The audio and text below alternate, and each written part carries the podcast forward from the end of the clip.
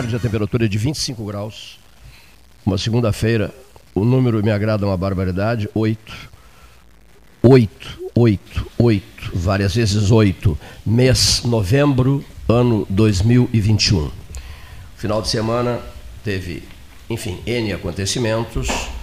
E um seriamente preocupante, já vamos examiná-lo, com Ramacés Hartwig ao vivo e com o Gastali comigo. Isabel Torino, Antonella Caringe, de Aquino, nos estúdios, ao vivo. Fábio Vergara Cerqueira, em seguida, ao vivo. Hora oficial, ótica cristal, 13 horas e 7 minutos. Eu falei a temperatura? Falei? Quantos? 25. 25 graus. Pois bem, é, um registro. É, eu, Cleiton, título de registro só, eu, Cleiton, lembro de, de, dessa moça é, o, o, nome dela sendo muito badalado pela televisão, né, como uma cantora maravilhosa e diferenciada, né? A Marília Mendonça, né? Impressionante, né? Sim. Um sim. aviãozinho, eu tenho muito medo desses aviões pequenos. Eu vivo dizendo aqui, né? Eu tenho medo de avião pequeno, eu tenho medo de helicóptero.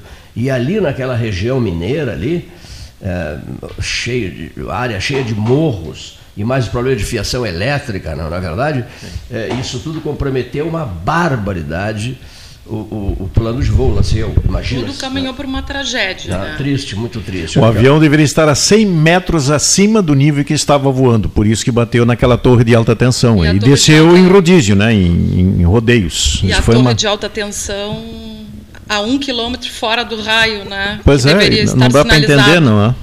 Mas, que, mas os pilotos eram muito experientes, né? Porque eram homens já de longa trajetória. É, então, realmente. A 26 anos, quer dizer, de, decola uh, conversando, comendo uma maçã, faceira, está de graça. É, foi bem pesado. Né? Celebridade nacional com 26 anos. E o triste, tio né? junto, né? Que era um tio e também. E o tio junto, da um mesma jovem idade, tio que é. cuidava, dos, cuidava dos negócios dela, era o empresário dela, né?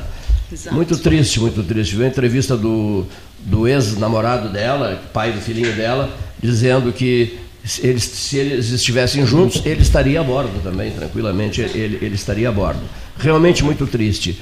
É, a, a, menina tem uma voz maravilhosa, Marília Mendonça, uma, tinha Rainha uma voz da sofrência. Maravilhosa, né? Uma homenagem prestada, afora alguns exageros televisivos, né? Porque, com todo o respeito, não, não, com todo o respeito, afora alguns exageros televisivos, quer dizer, é, eu fiquei chocado tomando conhecimento daquilo, até porque tenho medo de avião, já voei muito. Ela tinha também. Né? Ela tinha medo de avião e tal. A gente fica, puxa vida, 26 anos, dona Isabel Torino, 26 anos, seu Paulo Gastão Neto. Ela tinha 26 anos, seu Luiz Roberto Ávila. Isso dá uma sacudida na gente, né? A flor da idade. Né? Agora, nós temos que examinar, falar de tudo aqui, né? Houve momentos uh, tocantes, bonitos nas homenagens que foram prestadas a. Marília Mendonça. E a, não só no Brasil, mas no exterior no também. Exterior, né? No exterior também. Mas uma transmissão de televisão permanente. É, foram. É uma coisa boas... meio, meio estranha, né? Meio e o piloto deixou uma grávida com meio impactante, uma grávida, né? né? Ninguém falou nada. Né? É, eu pensei sobre isso. Ininterrupta, ininterrupta, é. ininterrupta, dia e noite, dia e noite, dia e noite. E no dia seguinte também, eu confesso que me causou estranheza, por uma. Se acomode, por favor. Me causou estranheza por uma razão muito simples. O que, que vai sobrar, no caso, de um. Lá sei eu, de uma pessoa de grandes dimensões é, no plano é, artístico, e, futebolístico, político, seja lá o que for, um cientista, uma celebridade internacional brasileira? É isso que eu me pergunto, né? Então, cabe perguntar: será feita a mesma coisa?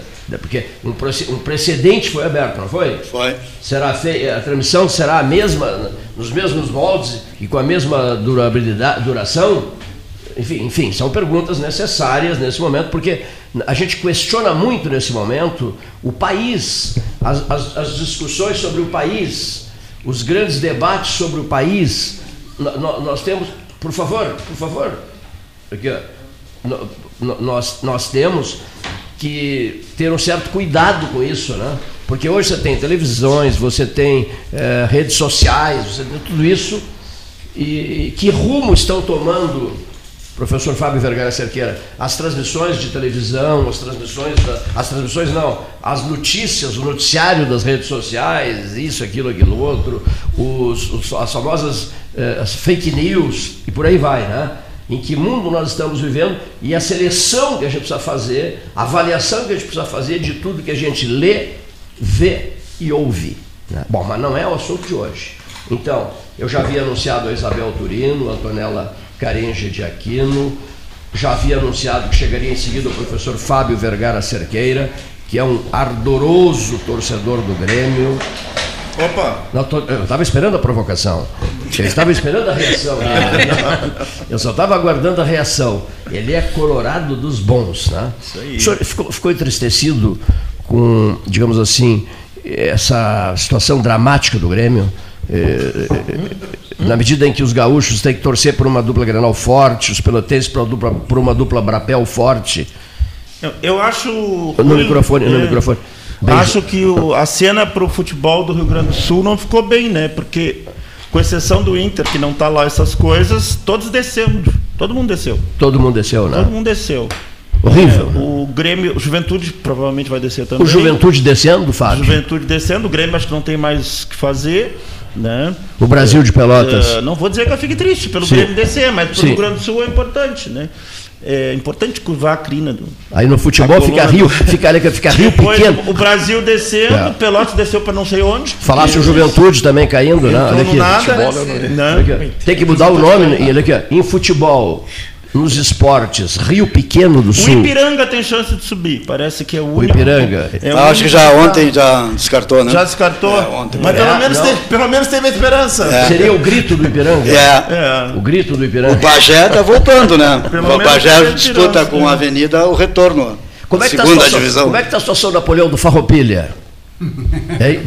Está longe do microfone, está longe, muito longe. Vocês estão de máscara e longe do microfone. Boa tarde, Fica muito complicado.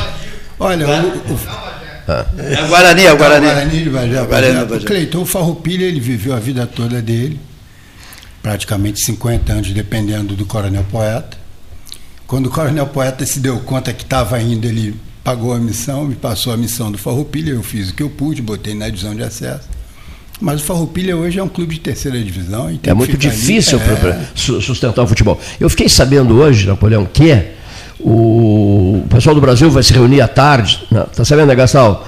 Uma reunião que três vão assumir, o presidente do conselho vai escolher três pessoas. É o triviato, pá. Né, um, um triunvirato que vai coordenar o, o Grande Esportivo Brasil, que vive um momento delicadíssimo, né? Olha, Não. delicadíssimo. Futebol é das, das atividades que eu já desempenhei a mais difícil. Hum. Futebol, via de regra, você é um, um grande empregador você chega ao fim do mês, você tem que pagar as despesas do clube. E via de regra também, todos os clubes do Brasil, inclusive os mais ricos, são deficitários. Você está vendo aí que o Grêmio, por exemplo, um mínimozinho de deslize no plano estratégico hum. errado, já desandou a maionese. Desandou a maionese do Grêmio, né? Olha, Coisa impressionante. Eu, né? eu sou carioca, Coronel Poeta também era vascaíno. Tu és fluminense, né? Eu sou, sou Flamengo. Não, não, perdão, perdão. Não, não, não, não me perdoa, não, não foi, não, não foi má intenção. É que o Paulo Gastão Neto é, é fluminense, não, não podia ser mais. Não, mas lá em, casa, Flamengo, é, sou, lá, em casa, lá em casa as duas famílias, é metade é metade, Vasco e Flamengo. Quem é, o, quem, é o, quem é o patrono, o, o, o santo de devoção dos torcedores do Flamengo? É, São Judas Tadeu, São né? Judas Tadeu. Que por casa está meu santo de devoção, né? Ele está perguntando porque ele já sabia a resposta, não vem com essa, né? É, meu santo de devoção, São Judas Tadeu. Poderoso, se alguém precisa, pode Poderosíssimo São Judas ah, Tadeu, realmente. Senhor Reverendo Ramacés Hartwig, comente sobre São Judas Tadeu. Olha, não especificamente só, mas eu sei que tu és devoto dele, talvez muitos de nós aqui o conheçamos também. Mas na tradição bíblica e cristã, uh, os santos não têm, às vezes tem a conotação popular de serem pessoas assim libadas, sem pecado, sem maldade, mas ao contrário, a grande maioria dos santos teve uma vida bem complicadinha né? é, e devassa. Agostinho, por exemplo, um dos maiores deles, é, também não foi uma vida lá muito proba. E depois de convertidos, ou aí, aí depois que mudam de, literalmente da conversão, aí se dedicam a uma causa, a um evento, né? E o São Judas Tadeu, com certeza, Uh, tem uma séria discussão a nível exegético teológico se ele está naquele o Judas, porque tem o Judas Iscariotes, o Judas maior e o Judas Tadeu, então qual deles que na tradição bíblica seria o verdadeiro Judas da tradição dos apóstolos, né? Mas isso é um assunto para os exegetas. Importa que a gente tenha e coloque a fé acima de tudo nesse momento aí. Que o Santos nos ajude a melhorar, combater Covid, o futebol e outras coisas melhor para o nosso mundo aí. O teu professor, o teu professor é considerado hoje o maior teólogo da igreja? Do mundo? Da igreja romana, com certeza. O teu professor fala 18 idiomas. É, quando ele foi nos dar uma aula, uma certa uma não, ele nos deu um curso, na verdade, lá no Conselho Mundial de Igrejas, porque a Igreja Católica Romana tem a sua própria estrutura Sim. eclesiástica. Então, o Conselho Mundial de Igrejas, que reúne mais de 350 igrejas no mundo todo e menos a Igreja Romana, então sempre é convidada a ser assistente no Conselho Mundial de Igrejas. Assim, quando Roma faz algum concílio extraordinário, Vaticano I, Vaticano II, também convidava outras instituições e, e, a, e o Conselho Mundial de Igrejas. Quando o Ratzinger foi nos dar uma aula, então cardeal, porque o Papa era João Paulo II, ele perguntou no início da conversa, muito humilde, muito simples, assim, cabisbaixo e circunspecto, ele diz em que língua vocês querem o curso? Aí o pessoal traduziu, porque a maioria do pessoal ali, indiano, chileno, enfim, nada, né, todo mundo era, a língua era o inglês. Aí todo mundo ficou se olhando, aí alguém disse lá, pessoal para a gente, não, não, é que ele fala 19 línguas, se você desejar escolher, pode escolher. Que maravilha. Eu até quero um depoimento de quem, de quem atuou na Alemanha, bom tempo, é uma das figuras mais qualificadas da UFPEL, né? um homem simplesmente brilhante, está sentado ao meu lado, admirável, né? respeitadíssimo. Né? Ele se chama Fábio Vergara Cerqueira, também fala vários idiomas e é uma pessoa que honra os quadros da UFPEL, a história da UFPEL, as coisas que ele já fez pela UFPEL e o brilho internacional da UFPEL também deve muito a ele. Perfeito. Seja muito bem-vindo, professor Fábio, ao, ao estúdio do Trecho. Obrigado. Eu, essa semana, quinta, hoje é, é dia, 8. Dia, dia 11 cai quinta ou sexta? Dia 11. Quinta, quinta né? Quinta. Então, quinta-feira eu completo 30 anos de UFPEL. É, 30 anos de UFPEL. É, é, acho que eu vou fazer uma. Que maravilha, hein? hein? 30 anos de UFPEL, né? Dá uma coisa assim, a gente pensando. Olha aqui. E tu, e tu citaste, Ramacés, a Alemanha, a Alemanha de Ratzinger. Tu viveste muito em Heidelberg, Heidelberg né? na Alemanha, né? É, Heidelberg Brilhou intensamente Heidelberg. por Lutero, não é? Uhum. E lá na catedral, na verdade é catedral que comemoramos dia 31 de outubro agora os 504 anos da reforma a gente sempre diz a reforma, na verdade, ela deu origem ao protestantismo porque foi um protesto, né, na época em que Lutero teve a coragem né, de colocar lá na Catedral de Wittenberg essas 95 teses, né, que é a questão fundamental, eram as indulgências, o perdão, essas questões que a igreja negociava, não é? uh, ou tinha sua renda a partir disso, e Lutero, que era monge católico romano, favorável ao celibato, uh, tinha algumas questões da adoração dos santos, que ele já tinha como só né, Jesus Cristo, o único intermediador entre Deus e os seres humanos. E aí Lutero teve a coragem de ir lá de dizer alguma coisa e colocar as 95 teses na catedral. Mas na verdade. Zwingli, Calvino, enfim, outros, todos, Hus, todos na Europa, na Escócia, na Irlanda, na Inglaterra, já havia um movimento muito grande de, assim, não digo de revolta, mas de repensar os grandes impostos e a grave situação financeira da Europa e que a igreja na época ajudava a oprimir e fazer isso. Então por isso que Lutero dá origem a protesto, a protestantes em 504 anos, agora em 31 de outubro. Olha só que maravilha. Retrocedendo um pouquinho, pastor, eu vi que o senhor disse que não era muito probe as, as condutas dos santos. Antes de serem santos. Não, mas o santo, quando ele seja santo, é porque ele fez algum milagre e também ele desistiu de tudo. Quantos se despiram das suas riquezas em prol do, do semelhante? Não, Por isso que não, eles são santos. Tá bem, mas aí não o senhor, são... Não, aí o senhor se refere que a igreja lhes dá o título de santidade. Aí, é uma, um, aí a igreja reconhece, e nem todas daí. Porque para as igrejas ortodoxas, ou americanas, ou luteranas, não, não tem esse reconhecimento. Não, eu fiquei com essa agonia, porque não, eu quero ser santo, então já, já não sou muito pobre. Não, a questão é de um pouco diferente. A santidade de vida dessas pessoas antes de se converterem, como Sim, eu dizia, o não? Paulo. Então, o apóstolo de... Paulo é um exemplo. É, eles mudam de vida, mas o que é um outro fato é quando a igreja, e aí mormente a igreja romana, uh, reconhece uh, pela vida dessas pessoas, desses homens, aí dá a eles inclusive santas, né? doutoras da igreja. Sim, santa ou santa. Várias também. Senhores, bom, olha aqui, prossigamos. Eu não sei não. Vamos abrir as portas e as janelas. Todos tomaram as vacinas? Todos vacinados? Não, né? o assunto é sério agora, muito delicado. Sério sempre é, dizendo, mas é né? muito delicado agora. Antes de eu passar a palavra para o professor Fábio Vergara Cerqueira, para Isabel Torino e para Antonella Caringe de Aquino, Antônio Caringe na ordem do dia, né? que esse símbolo de Pelotas para o país inteiro Rio de Janeiro, monumentos, Caxias, monumentos, Porto Alegre, monumentos, em todas as praças públicas de Pelotas, ele está ali homenageando a terra dele. Terra dele que se esqueceu dele, entre parênteses. Mas eu quero e devo dizer o seguinte: Paulo Gastão Neto colheu uma informação hoje, meio-dia e pouco, então nós estávamos conversando muito, preocupados com o assunto Covid. Por isso que eu disse que o assunto é preocupante e nós devemos eh, radiofonizá-lo nesse momento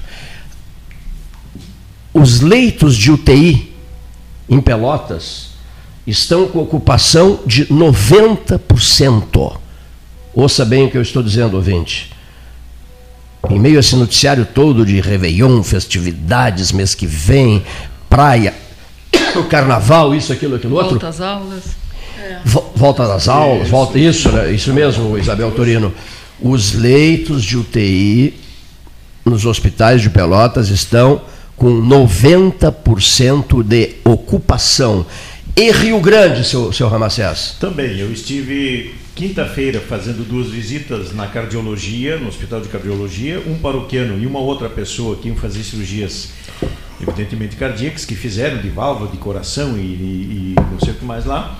É, num primeiro momento me foi dito na portaria que não podia entrar porque estava com um surto de Covid. Aí eu expliquei para o rapaz que me atendia que como sacerdote, lógico, lá eu não falava nem de bermuda e de camiseta, né, mas lá como reverendo, então visitando um paroquiano, tinha autorização para entrar, inclusive fora de hora, para que dê às famílias a oportunidade de visitar na hora correta né, da, da visitação. Aí eu tive que recorrer e Dom Gemário Streyer, que é o nosso bispo emérito de Rio Grande no momento, é um dos coordenadores da Santa Casa. Aí eu liguei Dom Zemário, expliquei o assunto e ele me pediu uns minutos para que eu pudesse fazer a visita. De fato, fiz as visitas que precisava. Nos corredores, falando com o enfermeiro que me acompanhou, diz: olha, tem dois médicos, quatro enfermeiros, dez intendentes que estão afastados por um, uma questão nova aqui do Covid. E é isso que na portaria fomos avisados a não deixar alguém entrar. Mas de fato o surto está retomando sim, Cleito. E aqui em Pelotas não está diferente, não.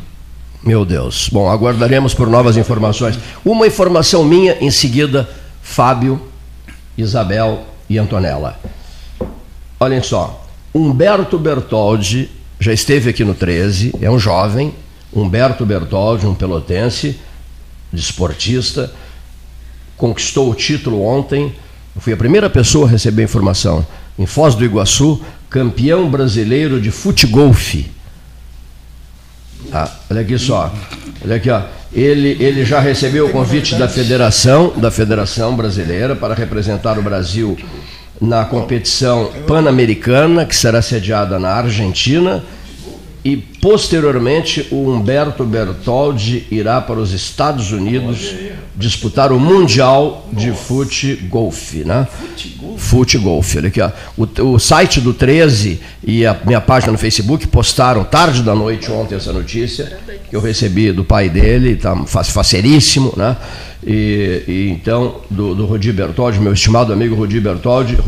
Então, tá aí a notícia, né? Campeão brasileiro de futebol. Nós estamos também promovendo muito um rapaz que está fazendo estágio eh, em, em Belo Horizonte para disputar o Mundial de Jiu-Jitsu, né? Exatamente. Vai disputar esse Mundial eh, primeiramente na Califórnia e posteriormente eh, em, Dubai, em Dubai. E os amigos dele, né, o Henrique Guimarães, na liderança disso, organizaram uma vaquinha. A namorada dele também, que mora em Pelotas, ajudou o Henrique na organização de uma vaquinha E a vaquinha está fazendo sucesso. Eu sei que na, nos primeiros três dias ele precisa de seis, seis ou nove, Leonir?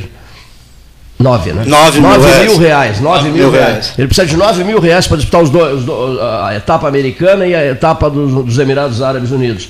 E nos dois ou três primeiros dias, me repassou essa informação o Henrique Guimarães, Cleiton, já conseguimos 3 mil reais nos primeiros dias. Exatamente. E o Luiz Roberto Ávila fez uma série de leituras ali, no sentido de, dizendo que se eles dispõem de mais 30 dias para juntar esse dinheiro através de uma vaquinha, é impossível que não se consiga mais seis, né? Já conseguiram três, impossível que não se consiga, que eles não consigam mais 6 mil reais. O 13 prometeu ajudar bastante para que o, o Jiu-Jitsu de Pelotas participe do Campeonato do Mundo eh, nos Estados Unidos e nos Emirados Árabes Unidos. O Henrique que a namorada dele poderia mandar um preliminar do que foi arrecadado nessa semana. Alô, né? senhor Henrique Guimarães.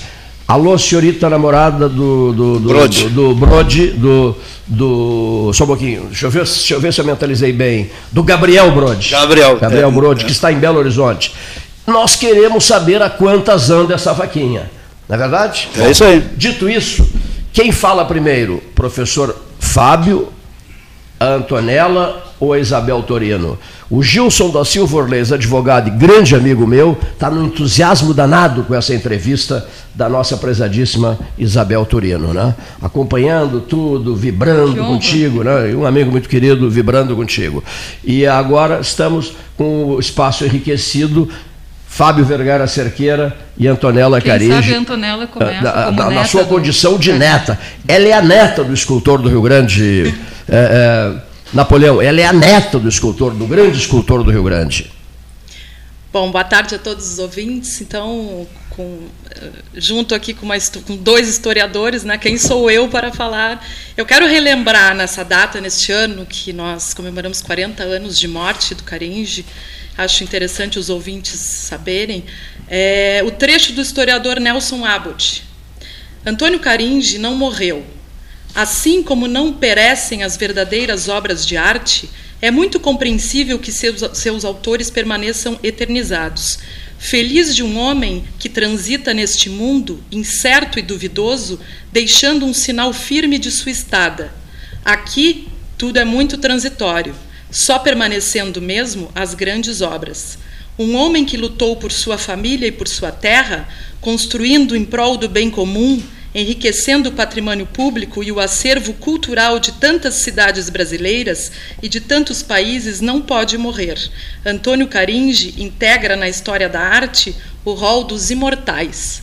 Isso foi lido pelo Nelson no ano, no dia do falecimento, né, do meu avô do Caringe, aqui em Pelotas, em 1981. Tu te lembras, Antonella? Estavas presente? Eu tinha 10 anos, eu era né, sua neta mais velha e lembro bem. Qual foi muito o dia? bem. Me repete o dia? Como 30 de maio de 1981. Puxa vida. 13 horas Eu já lembro como ar. se fosse ontem, né? Eu chegando à beira ali do, do caixão e como a fisionomia, né? Isso faz 40 anos. Que idade tinha o vovô? O vovô tinha 76. Ele é de 1905. 1905. Moço, né? é, ele era bem 76. moço. Ele estava Só- internado no Hospital Santa Teresa. né? que era ao lado da casa da segunda casa, né, que eles moraram ali hoje hoje onde fica a clínica do Dr. Silvio Reis. E, e eu lembro bem pequena de ir de um lado ao outro da quadra e de inclusive entrar no hospital. Marcou muito a minha vida mesmo.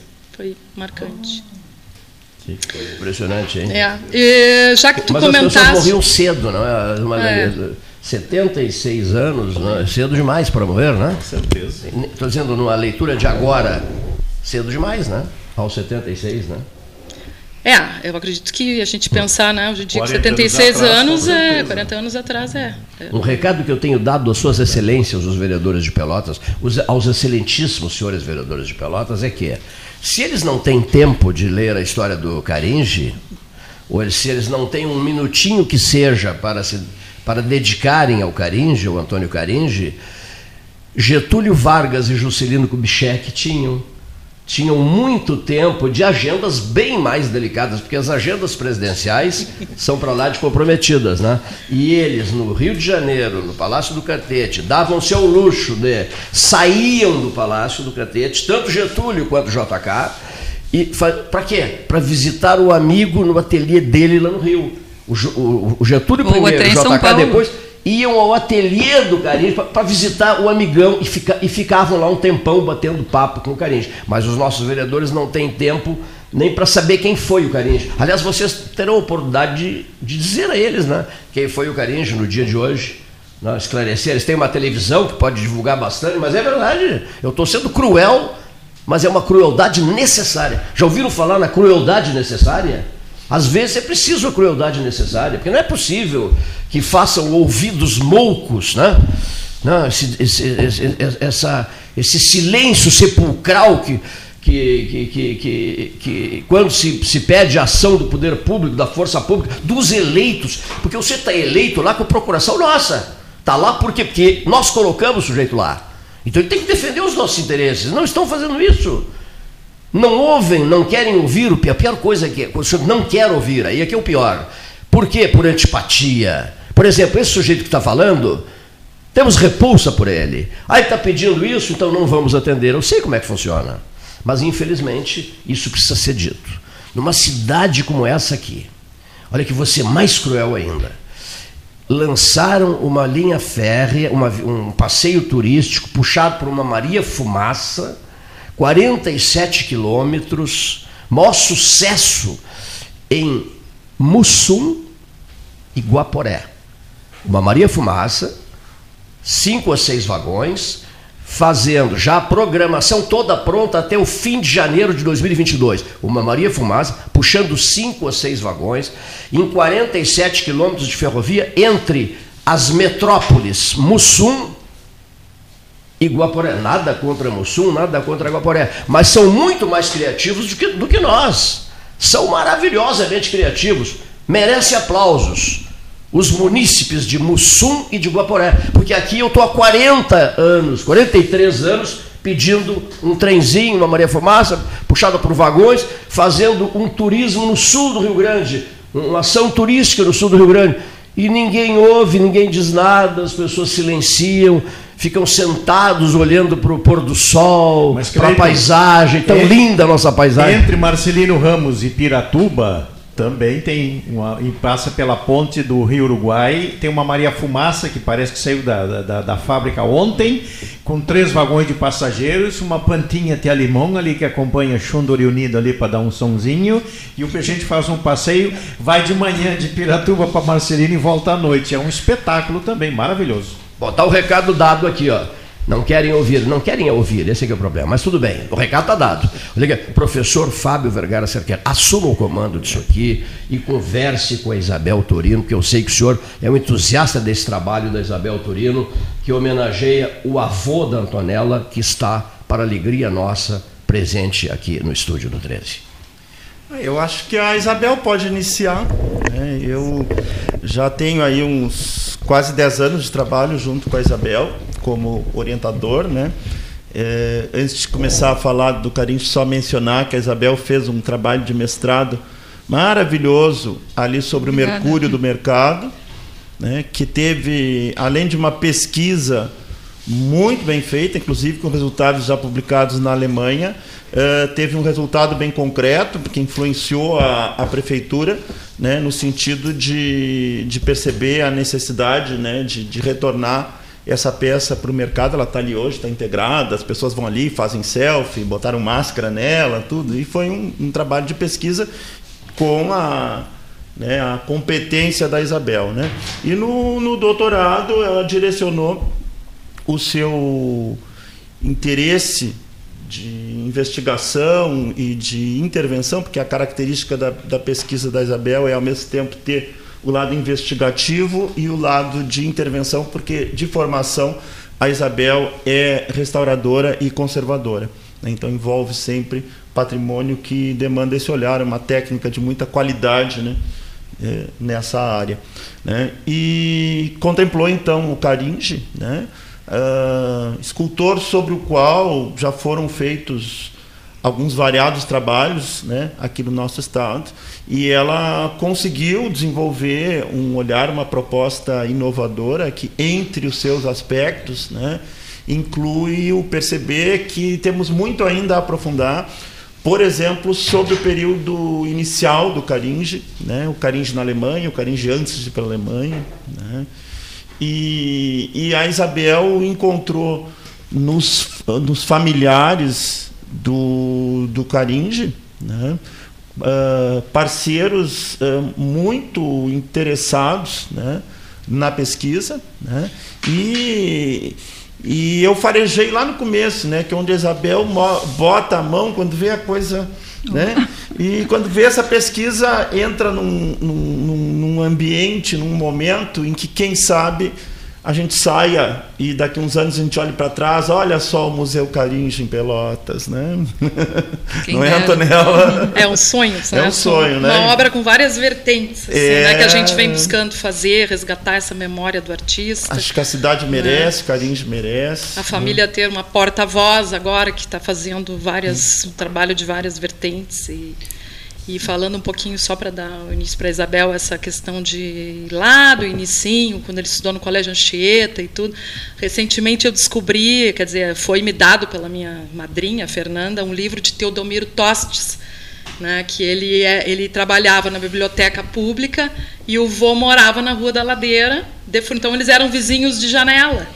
Então ele conta no livro uma passagem muito interessante. Isso em Porto Alegre. Isso em Porto Alegre, ali na Rua da Ladeira. Sim, a Ladeira no centro. Na Rua da Ladeira. Ele falava assim: voltou da Europa seguro de sua arte, dono daquela linguagem da escultura que nenhuma expressão falada ou escrita tem a capacidade de igualar, dedicou toda a sua vida à arte e deixou entre centenas de obras aquela figura do laçador, que piochado de laço em punho, ali está como Sentinela de Bronze de Porto Alegre. Isso aqui foi, eu estou lendo para os ouvintes, que eu acho um pouco interessante. Imagina. Foi símbolo, votação. É legal que isso aqui eu falei agora com a questão do restauro do laçador, uhum. né? Me chegou o convite para representar lá na prefeitura, no, no Salão Nobre, falar um pouco do Caringe, né? Que eu acho importante a gente saber que existe um símbolo, né? Mas que muita gente diz que é a obra famosa que não deixou ele famoso.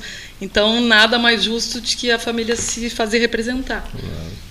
Mas acho que a Isabel agora pode contar a história, né? De... Mas eu aqui agradeço a fala do Fábio, da Antonella, e eh, eu e o Fábio. O microfone está sempre... mal posicionado. E a máscara podia. Máscara, lá sei eu. Tá, tá desculpa. Ah, nós, eu e o Fábio, a gente sempre se afinou muito bem desde o tempo da, da dissertação. E agora, fazendo essa pesquisa, uh, eu quero dizer que é muito importante a gente pesquisar sobre um artista quando a família dele está viva, está próxima, com seis filhos, com seis filhos ainda vivos, e que é uma fonte né, riquíssima onde a gente pode beber, e fora os netos, os outros parentes. E também se torna uma responsabilidade muito grande, à medida que a família está ali, de falar sobre esse artista. Então a gente pretende, né, nessa pesquisa, se comunicar sempre para fazer o melhor trabalho, tirar dessa pesquisa o, o, o melhor aproveitamento. Quando essa pesquisa iniciou, eu e o Fábio conversando, a gente percebeu assim na, na cidade de Pelotas, primeiramente, né, o acervo uh, em praça pública, né, o acervo em espaços públicos que eram do Antônio Caringe, outros escultores famosos também, mas do Antônio Caringe era muito expressivo esse acervo. E começou a, a nascer a minha, o meu desejo de escrever mais sobre ele. À medida que essa pesquisa avançava um pouco, o projeto avançava mais, nós começamos a perceber também que havia lacunas nessa eh, na, na vida do Caringe, na narrativa, tanto artística como biográfica do, do Antônio Caringe. E nós de, decidimos também uh, ir por uma via de documentar, de ampliar essa documentação sobre ele, que estava uh, em alguns livros, mas então uh, juntar, compilar, documentar e atrás de outras, de preencher essas lacunas, porque ele era um artista muito uh, muito ativo e tinha, por exemplo, dois, três anos que não se falava sobre o Caringe. O que, que ele estaria fazendo nesse período, né? O que, que houve? Mas as, as, vindas né, dele aqui, depois na volta para a Alemanha, enfim. E à medida que essa pesquisa avançava, nós descobrimos, nós percebemos um artista extremamente ativo, articulado, dinâmico, que nós não conhecíamos e que acredito que pouca gente conheça. Uh, até o ponto que esses dias eu estava até brincando com meu filho. Às vezes o, meu, o, o me dar, no bom sentido, me dá um nó na cabeça, porque ele é tão ativo que eu estou fazendo. Eu me propus a fazer uma narrativa a partir de uma pers perspectiva historiográfica. Não que eu fique rígida, engessada, no, assim, ah, tem que ser tal ano, tal ano, mas, por exemplo, agora no capítulo que eu estou falando, uh, brasileiro e gaúcho, que eu me propus a escrever brasileiro e gaúcho no mesmo capítulo, porque a obra dele no Brasil, uh, não que não seja expressiva, mas em quantidade, é infinitamente menor do que no Rio Grande do Sul. Então eu reuni os dois capítulos. E eu comecei em 1940 e o Caringe está aqui, daqui a pouco ele está lá, porque aí já vem o avião, o transporte avião, né? Então, meu Deus, ele está é, é, se está como jurado num concurso para o Monumento Duque de Caxias em São Paulo, como jurado participando, que foi o Vitor Becheré que ganhou. Uh, pouco tempo depois, ele já está como candidato ao Monumento Duque de Caxias em Porto Alegre. Vence esse, esse não é, mas depois eu conto um pouquinho, não é concretizado esse, esse monumento, né? Mas então, uh, a minha pesquisa começa justamente assim. A gente dividiu primariamente, a gente sabe que até o final da, da pesquisa, que está programada para acontecer a defesa para abril, abril, se tudo der certo, porque eu enfrentei muitos problemas de impedimento em acervos fechados pela pandemia, né? Então, talvez, não sei, eu não quero nem falar na frente da, Enquanto tu tiras a foto aí, deixa eu falar uh, mais um trechinho Sim. que eu vou ilustrando, digamos assim, a fala da Isabel sobre essa questão da obra regionalista. Uh, no livro de 1944, que é um dos principais livros, né, que foi feito pela Sociedade Felipe de Oliveira, Herman Lima fala assim: efetivamente, o que há de mais relevo na arte de Caringe é que este gaúcho de sangue mediterrâneo, arrancado ainda menino aos seus pagos para o frio contato da arte nórdica tradicional, este filho do pampa rio-grandense, não perdeu nunca o sentido da terra, a que haveria de dedicar devotamente o melhor de sua inspiração. Eu acho muito bonito, porque isso aí já estava lá escrito né, nos, no primeiro livro. É, um aspecto que, que me chama muita atenção na trajetória do Carins que a Isabel está falando, né, é, numa época em que as comunicações não tinham a agilidade e rapidez que tem hoje, a gente percebe que ele administrava ao mesmo tempo a carreira dele, é, independente de onde ele estivesse naquele momento, a carreira dele como uma carreira pelotense, como uma carreira rio-grandense, como uma carreira brasileira e uma carreira europeia, sobretudo alemã. As quatro coisas, durante meados dos anos 20 até uh, a virada dos 30 para os 40, ele consegue conduzir em paralelo, é incrível. Né? E ele vai se deslocando com algumas idas e vindas né? Uh, nesse percurso né?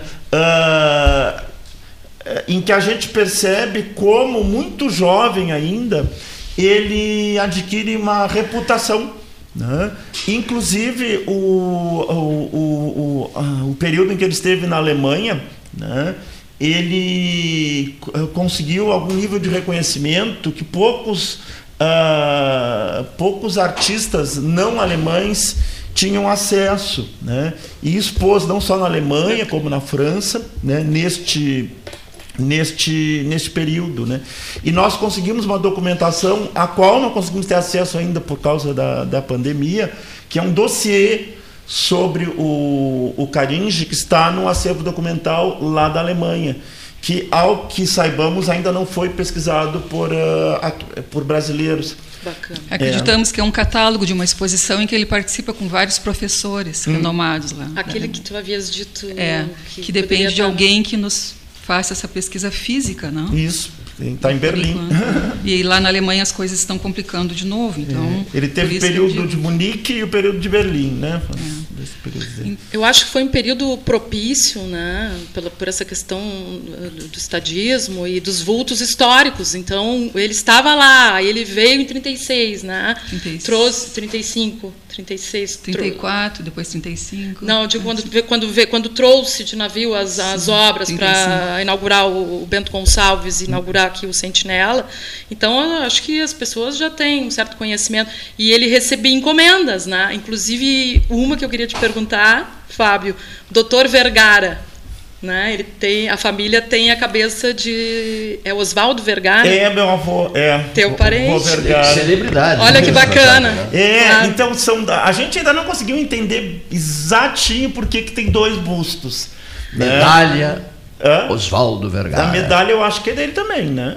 Não tenho é certeza. que o Carinche sempre fazia estudos, né? Ele fazia um busto, uma cabeça, Isso. então tem uma é, cabeça. Mas é que família, eu acho né? que aquele busto que está aqui com, Na glória. com a Glória, eu acho que ele é anterior porque ele está um pouco mais novo ali é. do que no busto que está lá na Praça da Matriz, na frente do Palácio da Justiça. Que é, quando o vovô faleceu, foi um presente da Ordem dos Advogados. Ela Bacana. deu para a família optar ou um mausoléu no, no, no, no, cemitério ou uma estátua na frente do Palácio da Justiça. Como ah, queria, exato, claro, ali na Praça é, da Matriz. ele queria ser enterrado no mesmo onde estava a minha avó, que era do, dos Dias de Castro, na verdade, né, a família optou pelo busto do, feito pelo Caringe, né? E eu comparando, eu acho que ele, que ele é mais novo, deve ter sido alguma homenagem a ele mais nova, por alguma razão, ele, ele fez esse busto. Pode ser por estudo mesmo. E agora né? a, a praça é ela tá. Estudo, talvez tivesse ficado. Fazia no... vários estudos em bronze. A, pra, a praça está tá sendo restaurada ali, não, não tem como a gente. Porque eu fico no hotel quando vou a Porto Alegre muito seguido, bem de cara ali para o monumento, para para o busto Isso. e posso até tentar fazer uma comparação mesmo, porque é muito bacana. Mas assim, eu recebi um acervo, eu fiz 50 anos este ano, né, e recebi um acervo do meu tio, do Leonardo, de documentos e fotografias. Ah, é assim fantástico, porque são fotos é, de só de monumentos às mães, deve ter 30 estudos de maquetes assim. E um deles é, tem as cabeças, né, dos das pessoas da época, assim, né, que faziam as encomendas. E a mais, uma das mais legais que eu achei foi aqui do Dr. José Brusque, que onde está o doutor José Brusque colocando as luvas e posando. É o avô do Gustavo, tá. um amigo meu, Gustavo Brusque Isaacson. Isso, é o avô do, do Gustavo, né? E aí, então tem esse acervo lá e tudo escrito por ele, atrás que isso aí também quero dispor, né? É aquele vocês. monumento em frente ao Clube Caixeiral ali. Exato, aquele monumento. Que está com sem os dedos agora, não? Exatamente, sem os dedos. E, mas então eu vou, vai ser uma, uma boa pesquisa agora comparar as, as duas as duas obras do Dr. Vergara. A que idade ele despertou para essas, conclusão essas obras? A partir de quando ele ah, Então, o, o, a primeira exposição oficial que o Caringe participou foi em 1925, em Porto Alegre, no Salão de Outono. Ele passou a infância em Bagé. Né? O Caringe saiu com um mês de idade de Pelotas, somente um mês de idade. E depois retornou para Porto Alegre, cursou o Colégio Anchieta, ensino médio, né? Que agora se diz ensino médio, não sei como dizer naquela época. E depois. Ginasial. É, é ginasial. Inclusive, Voltou ele era pra... ali próximo da Praça da Matriz, que eu descobri, o sim, Anchieta. Sim, sim, justamente, onde, acho que por é, isso que ele morava por ali. Era ali o Anchieta, ficava na rua Duque de Caxias, isso. onde tem um vão ali que, na, que eles derrubaram na década de 70 e foi o primeiro projeto shopping de Porto Alegre que não ah, acabou não bacana, saindo. Bacana. Desculpa que te interrompi. Depois ele voltaria para Pelotas um tempo e em, em 25 ele já estaria em Porto Alegre. Acredito que trabalhando em algum ateliê improvisado, porque eu já vi algumas obras que são tipo o estilo dele, só que não dá para dizer, não, não tem como assegurar. Né? Mas então a exposição oficial, primeiro salão de outono, vários artistas consagrados e muitos desconhecidos entre eles o Farion, que teve também em Pelotas um tempo, mas não foi o tempo que, que ele conviveu com Carinja aqui.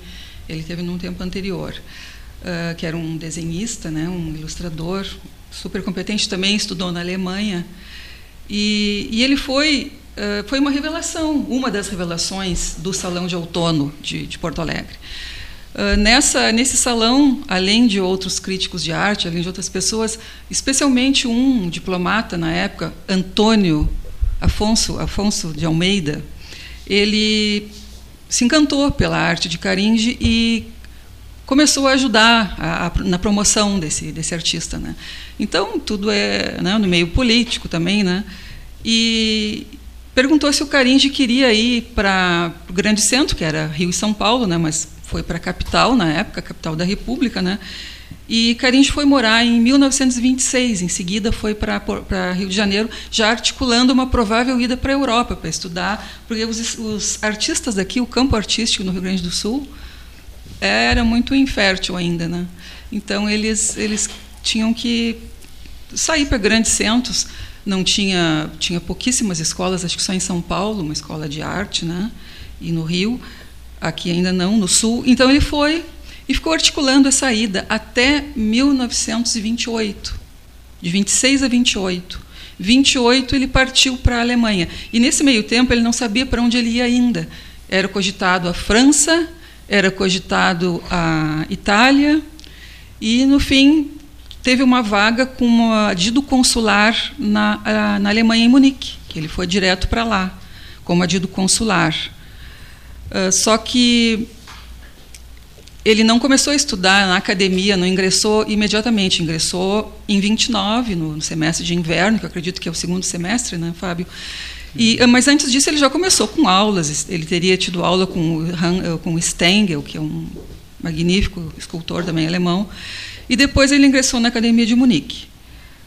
Teve nós encontramos na pesquisa matrículas todos os professores Com a que davam aula dele, é, né? a assinatura Existe, dele, o livro de matrícula. resgatar. Os professores que a gente fez um cruzamento de dados, então esses ele estava na época foram os professores que deram aula para ele, enfim, de um, desse, os, também os discípulos, né, de outros anteriores que colegas dele que tiveram sucesso também, a gente encontrou alguns. O Belloni foi um colega dele? Não, não, o Belloni não, eu, que eu não, só porque o uruguaio, porque ah, sim, colega, o colega lá na Academia de Belas Artes, porque uma da numa num dos acervos é incrível, tem um jornalzinho assim do Belloni com uma revista à disposição dele, e ele dizendo, prezado Caringe, não sei o quê, nos encontramos, é, sinto muito não ter te encontrado nessa ocasião, um, um, um, abraço de seu grande admirador, eu acho que diz colega Belone, eu digo, o quê? Olhei aquilo ali, é, eu não foram colegas em épocas bem, diferentes, né? Bem, é, pode ter sido, e quer dizer, isso aí precisa Belloni, estar sim. num acervo, né? Eu tenho, Para as pessoas eu terem acesso a isso aí. É incrível, assim, né? É, até eu pude olhar o site do Belloni. Incrível que ele tenha produzido tanto, tanta cultura, arte, cultura na década de 20, né, para você ver que a dificuldade que era. É, justamente. De, de, década, de, década de 20. Década de 20, Porto Alegre e Pelotas era navio. Sim. Sim, ele tinha 15 janeiro, anos, né? É. Ele tinha é. 15 anos. Então, né, era justamente o que o Fábio me, me questionava no início, né? mas como que o Carinhos conseguia Está é. aqui, está lá, como que ele, que ele se articulava? Como produzia porque, cultura, Sem internet né? para Porque é, é nessa época de, de, de distância, de, de, de transporte é, tão lento, como, como a gente calculou que cultura, levaria de um mês a 40 dias uma viagem a navio da Europa para cá, né? Então a gente aí começou a descobrir quão articulado ele era. Mas é, devia te mandar muitas cartas, assim, porque tem um, existe um existe um acervo Muitas. familiar de uma das tias que até o professor Nicola ficou de me conseguir é, da da gentileza. Ele era uma pessoa assim muito educada, né? Sempre foi muito obstinado e, e a quantidade de cartões postais que ele mandava e eu achei curioso que uma hora estava aqui, uma hora estava lá e contando as histórias, sempre relatando assim, né? Isso aí a gente poderia de repente fazer um, um Sim. cronograma disso aí, eu acho que juntar bastante coisa. É o Caringe já praticava é marketing, importante. né? Porque ele ele se preocupava em quando fazia um monumento importante, ele já ia uh, enviando para os periódicos as fotografias de, das etapas. É, ele sabia fazer a estratégia de marketing, é. de divulgação da obra dele nas quatro escalas ao mesmo tempo. Isso que é incrível. Na escala europeia, nacional, gaúcha e pelotense. Isso é, isso é incrível. E Sabe que. Imagina que, como tudo era por carta. Isso para mim é muito importante. Meses ir, dois meses para voltar. E né? fotografia que não era de grande qualidade, né? Foto, as fotografias são incríveis, porque assim, ó, ele trabalhava com pessoas. Obviamente preto e branco, né? Especializadas, sim, sim com pessoas especializadas. Inclusive, numa das fundições, né, ele trouxe um artífice, né? Bellini, acho que era o nome. Ele veio para fundir uma das obras. E aí o que eu descobri no acervo agora das fotografias, ele trabalhava só com pessoas, era uh, o grupo Zanella e o Carlos, um outro, uh, eles eram fototécnicos da época, que retratavam toda a sociedade do Rio de Janeiro em 1930, 40, e está ali. Hoje em dia, se você procurar na internet, é, existem acervos do Zanella postos à venda. E são todos eles com carimbo desses fotógrafos. Quer dizer que ele, se, ele sabia com quem que ele lidava, assim, porque são acervos de muitas a, a fotos. A estátua do Duque de Caxias na Presidente Vargas é dele? Lá em São Paulo? No Rio. No microfone. Não, no Rio, de Caxias é do Brecheré. É, né? Brecheré em São Paulo. O né? Caxias ele fez uma das maquetes mais impressionantes, acho que de toda a vida dele, na, na Isabel, pelo que eu vejo, os conjuntos escultóricos com o, os, os, heróis da, da, Dezembrada e não sei mais o que. Até tenho aqui, eu trouxe para mostrar, mas claro que os ouvintes não podem ver, porque a gente está só falando. Uh, ele ele. Mas os ouvintes podem ver no, Bom, no Facebook, no ah, site claro. do 13 Horas. Vamos né? colocar, então. É, então, essa maquete que acabou que foi o que a Isabel falou, que a obra não foi feita, né? Está é, tá sendo restaurado agora no Museu Júlio de Castilhos, lá em Porto Alegre, o monumento equestre do, da maquete. E eu estou acompanhando. Vai ficar fantástico, assim, né? Está sendo é, restaurado. É o cavalinho, Nossa, o, Caxias com foi um monumento muito importante que ele venceu por unanimidade em 44, 1944, mas teve aquele lançamento da pedra fundamental, aquela expectativa, porque isso aí acontece muito, né? Que eu, também eu esqueci de dizer que a minha pesquisa ela discute as questões patrimoniais, né?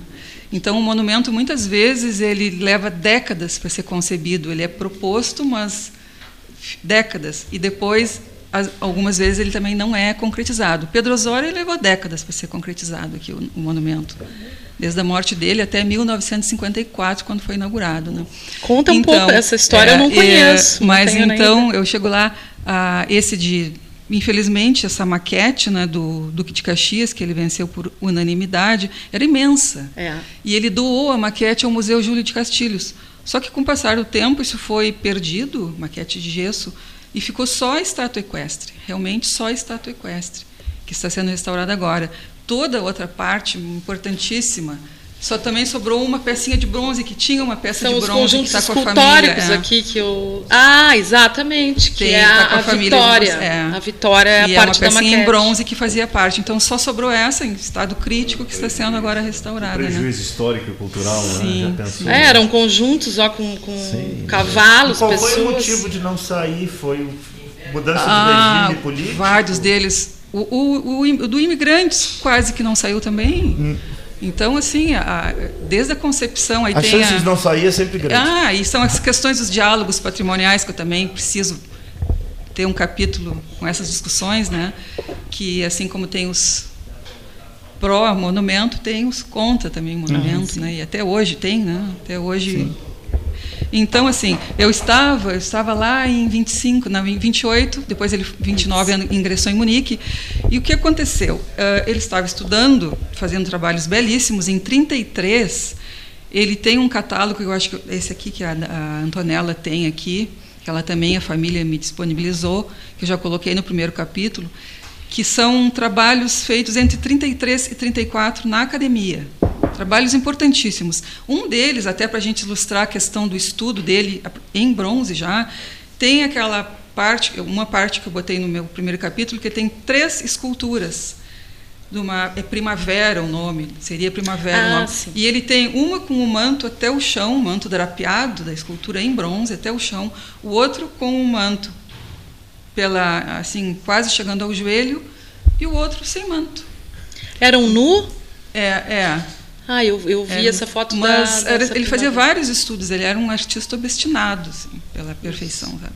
E não que, que, a técnica do Caringe fosse aquela ali, não, ele gostava da aspereza, da rusticidade também, mas ele deixava de uma maneira harmônica. Né?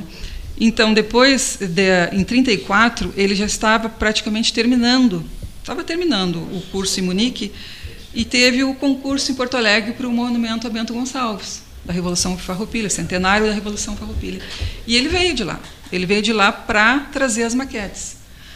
Eu não encontrei, veio mas de lá, sim, né? Como se tivesse vindo. Da... É, em outubro de 34 ele pega um navio, encontrei a passagem com o nome dele e tudo. Eu, eu viajei muitas vezes nos navios com, com o Carinho, sabe?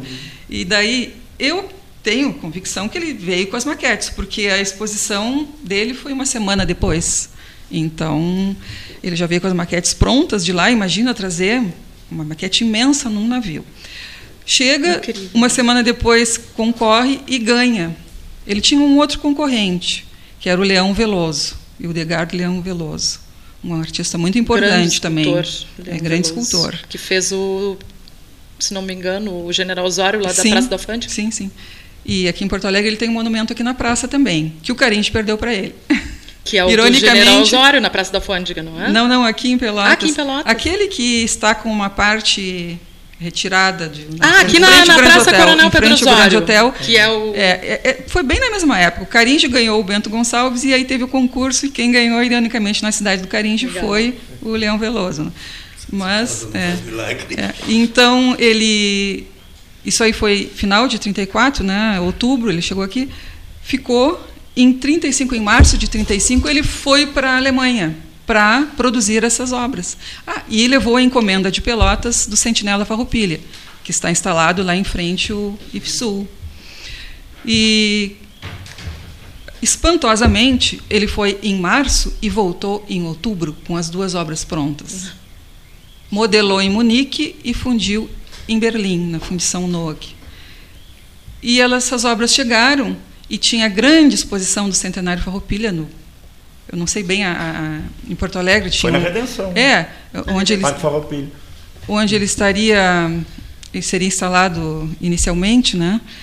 É, era um pavilhão com vários, com todos os estados do, do, do Brasil, enfim, exposição de artistas também, de, de, agropecuária, economia, e ele não chegava com os documentos, com os monumentos. Aí chegaram os monumentos com ele em outubro e essa exposição ela estava para ser encerrada justamente nessa época só que não, não foi encerrada. Ela foi inaugurada pelo Getúlio Vargas, o, o, o pedestal onde ficaria o, o, monumento a Bento. E aí o monumento ficou, o pedestal ficou vazio durante meses, quase quatro meses, porque os monumentos não chegavam, não chegavam, mas eles já estavam aqui no Brasil, estavam no Porto, estavam presos por questões alfandegárias, Porto né? do Rio de Janeiro, né? Uh, eu não descobri ainda, não tenho certeza, porque eu já vi que era no Porto do Rio de Janeiro, já uma, um autor dizendo que era em Rio Grande e outro em Porto Alegre. Então eu prefiro oh, não dizer ainda, prefiro ainda descobrir, né? E, Incrível. Né? É. Então, quando pode ser uh, encerrada essa exposição? Somente em janeiro de 36. E esse monumento foi inaugurado em janeiro 36. de 36, dia 15 de janeiro. Caiu uma chuva torrencial no momento, né, que foi, aí já não tinha, o presidente já não veio, né, já tinha vindo inaugurar. Só é interessante que ele ficou vazio, né? Era a atração da exposição, o Monumento Bento. E daí foi encerrado. A partir da chuva, inauguração, encerrou-se a exposição Farroupilha. Depois ele veio a Pelotas para entregar, depois de alguns meses, o monumento à Sentinela. Voltou, ele não voltou em seguida, como algumas publicações afirmam, ele voltou só em março de 37 para a Alemanha. Só que já voltou para Berlim e em Berlim que ele participou dessas exposições que a gente ainda tem, ah, que acha que vai encontrar alguém que porque aqui eh, fala, vai disponibilizar né, o catálogo, né? Um livro que ele teria obras pelo mundo Munique, Berlim, bom, tá, Nova York, Montevideo e Havana possivelmente, mas Munique em Berlim deve ter sido desse período, Sim. porque essa questão e... que tu falaste das maquetes é impressionante, porque isso ali eu eu pude constatar na, no acervo que só de maquetes de monumentos às mães, sério, eu contei umas 20 maquetes, assim, de modelos com uma mão mais para cá, um coisa mais para lá. Pensa isso. E uma pergunta que não quer calar, desculpa te interromper, como é que ele conseguiu lidar com esse período tão atribulado da história moderna, principalmente da Alemanha. 37 Sim. é. Primou, é, não. Já. Não deve ter sido fácil. É. Tanto que em 1940 ele veio embora. Aí ele veio, né? Ele, ele veio perdeu embora. tudo lá, né? Ele Aí fugia. Ele perdeu, ah, é? É. Perdeu tudo lá, é. Porque 37, que... 37 a Alemanha está. Sim. Quem pode sair já está saindo, né? Quantos anos de Alemanha ele ficou? Ele ficou 12? cerca de 14 anos. Assim. 12 a 14. É interessante a pergunta do. do claro, é. porque 37, é, a Sim. década de 30 na Europa do foi Napoleão. efervescente. Né? É, ele entra ainda na, ele entra na República de Weimar. ele o, chega lá. O, a partir de 33 hum. é, é o nazifascismo, mas é aos poucos que vai mostrando sua cara né? e que as pessoas vão percebendo aos poucos.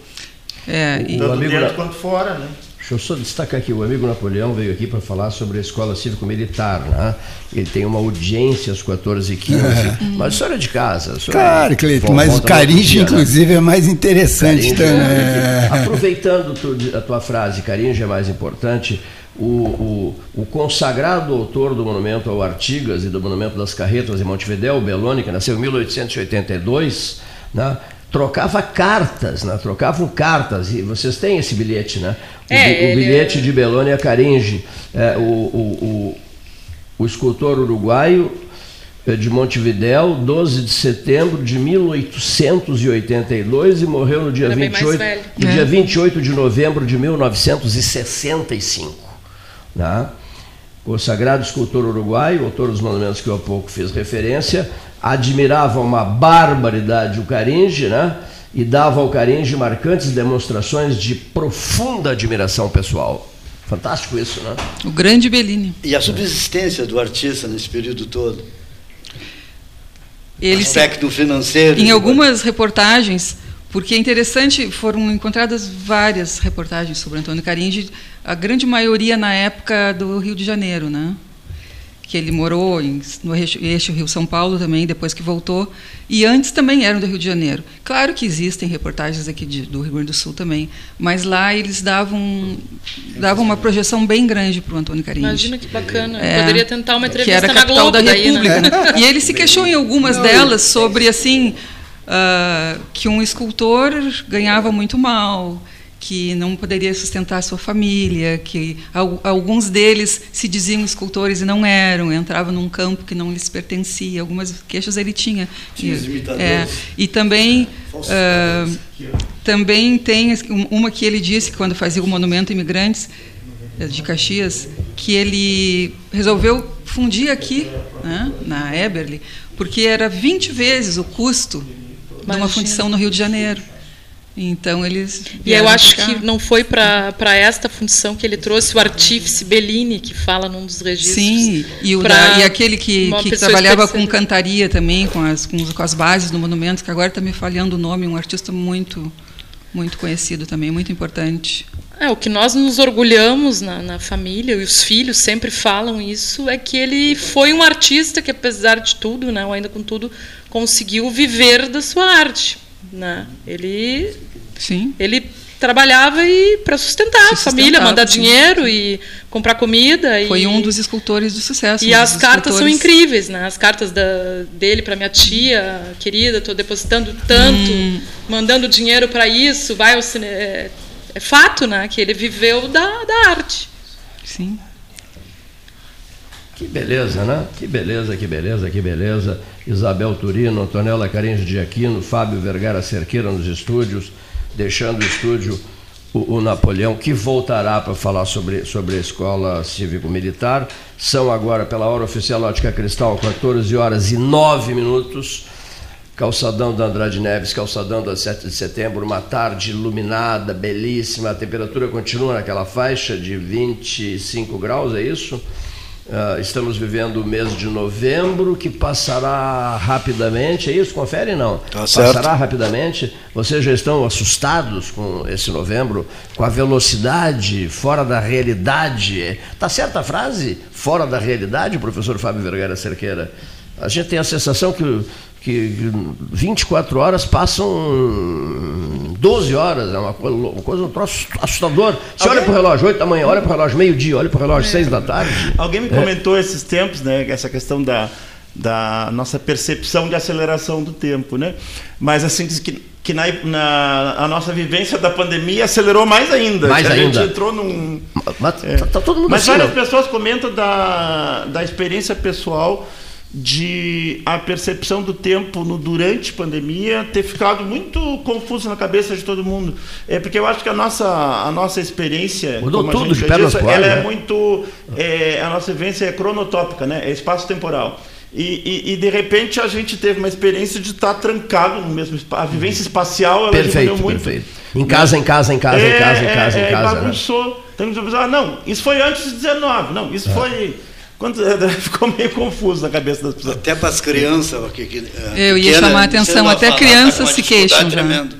Eu lembro de encontrar pessoas no auge da, da pandemia, Fábio, tipo três da tarde, ficar conversando aqui na esquina e tal, depois do 13, né? E a gente nunca, nunca deixou de apresentar o 13, só no período de hospitalização. E aí alguém me dizia, Cleito, agora a partir das quatro já começa a esvaziar o centro. Eu guardei isso. Às quatro da tarde começava a esvaziar o centro, todo mundo ia embora. Quatro da tarde a cidade ficava morta. O coração, quer dizer, o centro velho da cidade, digamos assim. Isso, isso guardei isso. Como guardei uma frase daquele senhor ali, Leonir Bade da Silva, olha aqui, ó, dizendo assim: iniciamos hoje, dia 16 de março de 2020, a programação diferenciada. Qual seja? É, um celular aqui ao meu lado, uh, as pessoas entrando por esse celular pelo sistema WhatsApp, conversando comigo, o Ramacés de Rio Grande. Isso começou, senhores, no dia 16 de março de 2020. Nós estamos hoje no oitavo dia de novembro de 2021 e as notícias do dia falam em ocupação de noven... mais de 90% das UTIs É assustador. Da, da, da, como é que chama? Da, da, da, dos leitos de, dos leitos de UTI por conta da Covid-19. 20 meses já, 20 meses por conta da COVID-19. Essa notícia de hoje, eu confesso a vocês, me deixou é, desanimadora. Me deixou também. impactado. Impactada é mesmo. Desanimadora, né? sim. Né? Para quem ligou o rádio há pouco. É desanimadora, 90% em Pelotas. Aí diz o senhor Ramacés Gartwig que em Rio Grande reside. Lá em Rio Grande a mesma coisa. Sim, sim. E o que me chama a atenção dessa questão do tempo, Cleiton, e para nós, é que, religiosamente falando, o Papai Noel chegava lá por dezembro, não é? No período do Advento. Lá em Rio Grande já chegou a semana passada. Então, realmente, o tempo está, né, Fábio? Já tá, chegou tá, a semana já, passada. Já chegou a semana passada. Aí, aí a culpa não é da Não, Covid. não, Além de drone, Mas eu estou vendo como o tempo está tá, tá sendo corrido. Não? As pessoas estão num desespero muito grande e, de fato, então o Papai Noel lá em Rio Grande já chegou semana passada. o dia Espero passa vacinado, em altíssima velocidade. É, essa questão Altíssima da, da É, Covid, verdade. é, eu não sei, é, to- todos que vêm fazendo um esforço imenso, né, de superação já são dois anos, né, tem que se tomar muito cuidado quando se veicula ou regulações ou notícias, né, ah, que podem influenciar as pessoas no sentido delas relaxarem além do necessário. Uma coisa é, pelo menos o quadro que que está ou estava alguns dias atrás, entender que é possível se avançar um pouco com regras e tudo mais.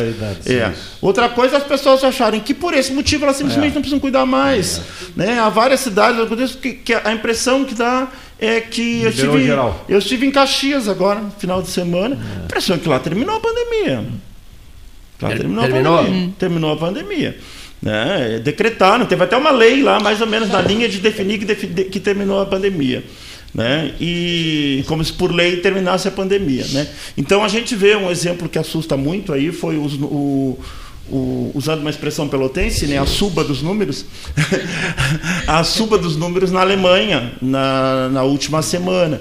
Né? Que a rigor seria um país com alta taxa de vacinação, mas a gente conversando com o pessoal de lá não é. Né? Porque a resistência à vacina é, é, é- é muito grande. Talvez dos países mais desenvolvidos é a resistência maior. Por vários fatores diferentes, assim, que não são os mesmos daqui. Não tem nada a ver com os fatores políticos aqui do Brasil, são outras coisas. Né? É, talvez assim aquele sentido de segurança que o alemão tem, se tem um caso de trombose é suficiente. Né? Não- É, a gente vai comparar, sabe que outras coisas causam muito mais, mas então eles convivem com, com uma ideia de segurança máxima, né? Então a- acabam desconfiando, né? Logo no início, por exemplo, o pessoal de saúde vinha a AstraZeneca, então encalhou a AstraZeneca lá, janeiro e fevereiro do ano passado, do- desse ano que a gente está. Encalhou, porque tinha lá uma, uma ocorrência, uma ou outra de problema. Então, aí o pessoal seguia Todo trabalhando nos hospitais sem a a vacina, esperando uma outra é. vacina. Aí quando veio a Pfizer, vacinaram. Mas quando chegou a, a ocasião da segunda dose da Pfizer, começou a circular também informações de que a Pfizer acarretaria riscos. Aí muita gente acabou não tomando a segunda dose. Né? Então, talvez essa suba aí tenha a ver com, com, com não serem tão vacinados assim, porque a gente olha para o lado, a Itália segue firme com números muito baixos. Agora, o controle da Itália é muito rigoroso. Itália e Grécia são e se pegar toda a curva da, da, da, pandemia desde o começo, a Grécia é incrível. Eu sou sempre admirador da Grécia. A Grécia é incrível, né? Dá uma lição ali, dá um banho em todos os países da Europa. Né? Como ela teve alguns momentos que subiu e ela conseguiu fazer uma temporada de turismo no verão, que deu uma subidinha, mas controlar, né? E, e, e se pegar toda a curva da pandemia, né? agora é que eles são muito rigorosos. O senhor acha que nós não estamos sendo rigorosos, no Brasil, no caso? Uh, nesse momento, o senhor teme por, por más notícias a partir dessas informações obtidas hoje, professor? Eu temo que sim, porque a gente estava tudo rumando né, para uma situação de melhora, mas aí o pessoal afrocha antes do necessário. Né? Se por, soltam, digamos por assim. Exemplo, por exemplo, jovem, assim. faltando assim. 20 dias para terminar o ano letivo. Qual é a necessidade? Tudo bem, vamos pensar crianças até quarto ano. Ok, né? É uma situação diferente. Tá? Agora, qual é a necessidade de crianças de quinto ano para cima, até o terceiro do médio, de voltar? Eh, talvez não haja o risco, mas, mas é um campo de talvez muito arriscado. Né? Esse talvez não é assim se o, se o Inter ou o Grêmio vão ser rebaixados ou não. É, esse talvez é mortes. É, né? É, então é muito irresponsável. Se fosse seis meses, mas é, a gente sabe que no médio mesmo, se está no terceiro, já está preparando para o Enem. Se está no primeiro e segundo, está preparando para o. Como é que chama? Para o PAV. Né? Já não tem conteúdo novo acontecendo. Né? Agora são revisões. No médio não tem conteúdo novo acontecendo. Né? Professor, o senhor está com medo, professor, de Réveillon, Carnaval, uh, Réveillon não, Réveillon Praia, depois Carnaval, etc, etc. E outras coisas é. né, que virão. Né? É, a, a, universidade, não, não vou responder assim porque tá, uh, os calendários estão sendo discutidos, mas uma coisa que está mais ou menos consensual é que necessariamente as duas semanas pós-carnaval, nada presencial. Pra... Porque. As duas semanas pós Independente de qualquer coisa. Independente de qualquer coisa. É. Não, tá, não bateu o martelo ainda, mas isso também é consensual. Sim, sim, perfeito. Interessante Duas, isso. É. Interessante isso. Hum. E, e, como é que o senhor vê a volta às aulas agora? Uh, uh, os anúncios que estão sendo feitos de volta às aulas? Da UFPEL ou. ou... Não, não, da UFPEL não. Bem, aí, é minha, bem, aí é minha condição de pai. Por sorte, o colégio do meu filho, porque aquele decreto, as pessoas Sim. vão lendo e cansam e não lê a última linha. a última linha explica que em havendo condições. Ah, né? havendo condições. Em havendo condições. E aí entra a direção da escola. Né? Claro. Aí entra a direção da escola se quer peitar ou não. A escola do meu filho decidiu que vai continuar como está assim agora. É uma escola do Estado. Né? E eu achei, achei prudente. Assim está sendo. Cada, cada semana pode mudar, né? Perfeito. Mas assim está sendo.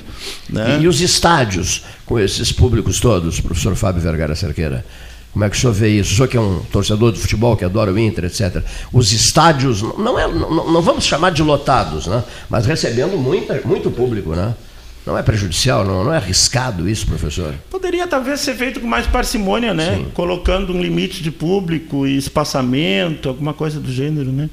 Eu não estou acompanhando qual é a regra quando está sendo feito isso ou não está sendo cumprido. cumprido. Não, eu realmente não acompanhei para poder te dizer. Mas em termos ideais, não é não é hora de, sol, de, de, de soltar tudo. Tem que ir aos pouquinhos para ir vendo como é que a coisa vai se comportando. Fico assustado quando me dizem assim, Cleiton, mês que vem Natal, mês que vem, Réveillon.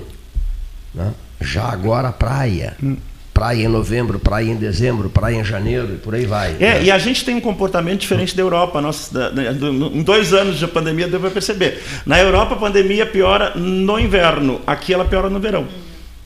Olha só Eu achava que o nosso verão ia matar essa pandemia. É, aqui ela piora no verão. O ano passado é. foi no verão que ela piorou. Inicialmente, né? Aqui ela piora no não, verão. Não, ano passado não, esse ano, da verdade, ano passado. É, esse ano, isso mesmo, esse é. ano.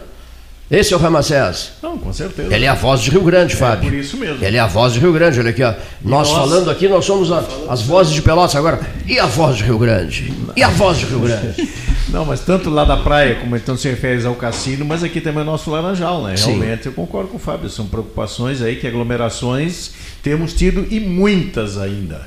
Eu passei o fim de semana uh, no outro, no retrasado, lá na, na, Orla Marítima, ali na beira da Lagoa, Sim. Rio Grande, que agora tem uma, uma avenida muito longa e larga de caminhar e andar de bicicleta, tinha uma multidão realmente muito grande e todo mundo à vontade, como diz o Fábio também.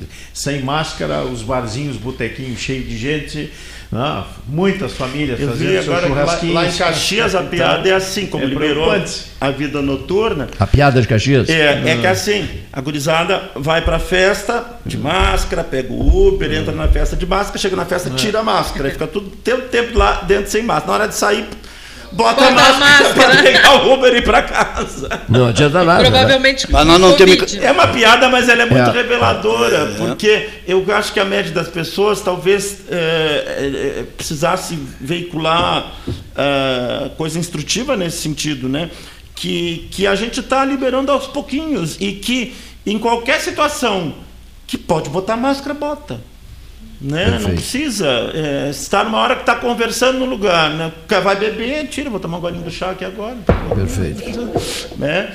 E quando aproxima muitas pessoas, quando não consegue manter o distanciamento, né?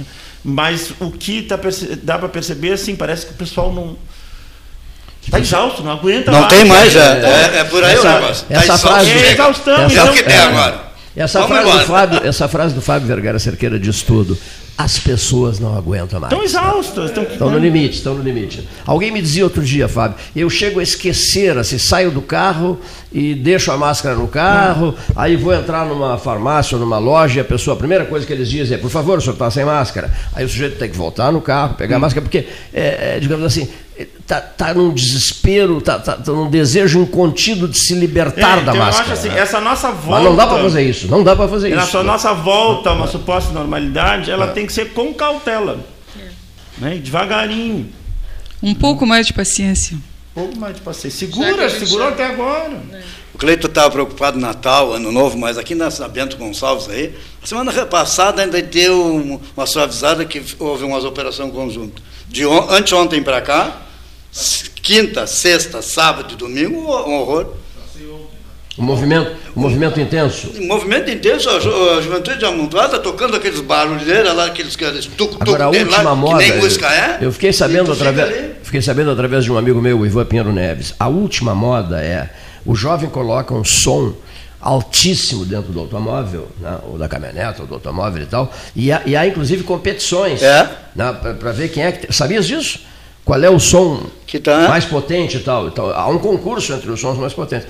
E também vão para a Avenida Bento Gonçalves e, e abrem a parte traseira do carro, veículo é isso aí. e ligam no máximo, né? E aí fica aquele som insuportável, né?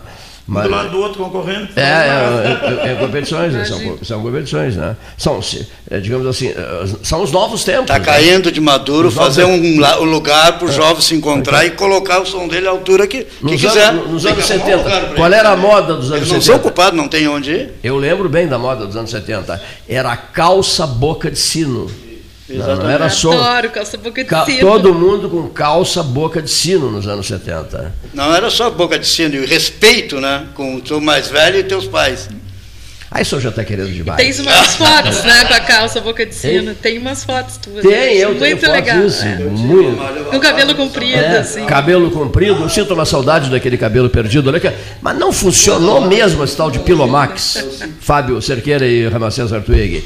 Eu fui de, de uma dedicação incrível, olha aqui, ó, o calendário tá Pilomax, usei Não, o calendário não Pilomax décadas, décadas, décadas, não adiantou nada, professor, nada. Não cresceu. Não, não, não pelo contrário, caiu. Caiu mais. É, o aeroporto de Mosca vem de qualquer jeito, não tem como Que coisa terrível, né? Que coisa terrível o sujeito perder os seus cabelos. Ah, os meus cabelos.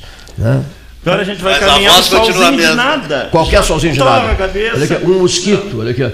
Você sabe fazer uma caminhada, os mosquitos começam a posar na sua cabeça, você já se irrita, tem que botar um boné para se libertar. O senhor, o senhor usa isso por causa disso? É. Os mosquitos da, da noiva do mar? Com certeza, né? Porque, mas eu, eu- essa questão genética nós não estamos. Eu, eu até respeito. Eu tenho um mano mais novo que eu, quase 5 anos, e está mais calvo ainda do que eu estou.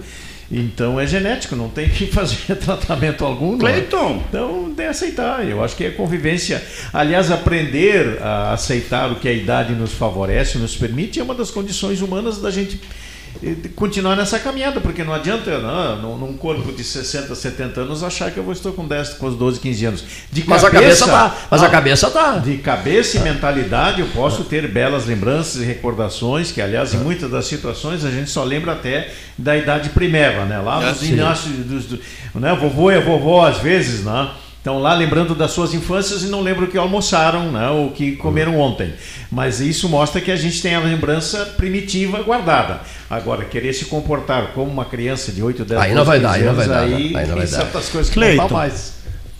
Daqui a pouquinho o programa está terminando e voltando para o Carins, né? invertendo papéis, Perfeito. eu te entrevistando.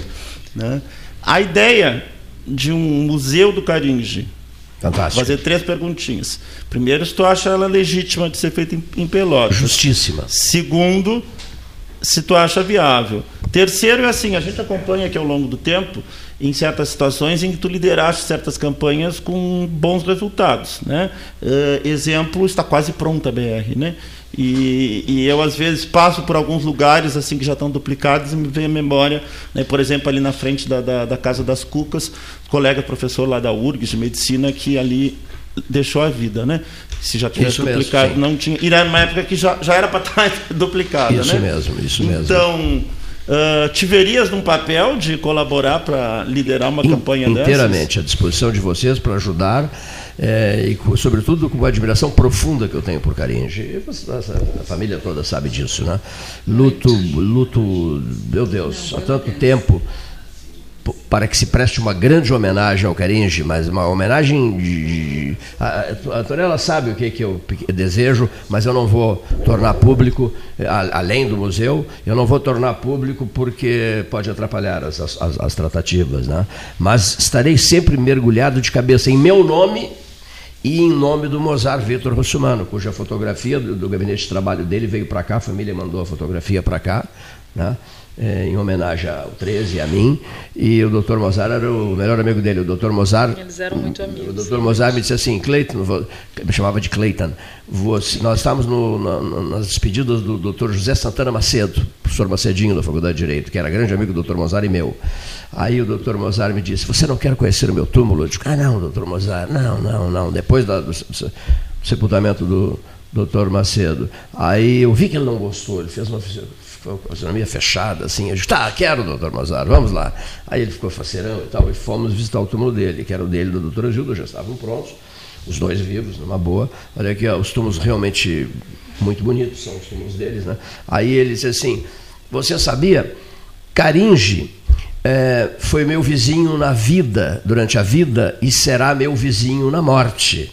Está vendo aquele túmulo ali, Cleiton? Eu digo, estou vendo, sim. Ele diz, é, ali é, é Caringe, ali é o túmulo de Caringe.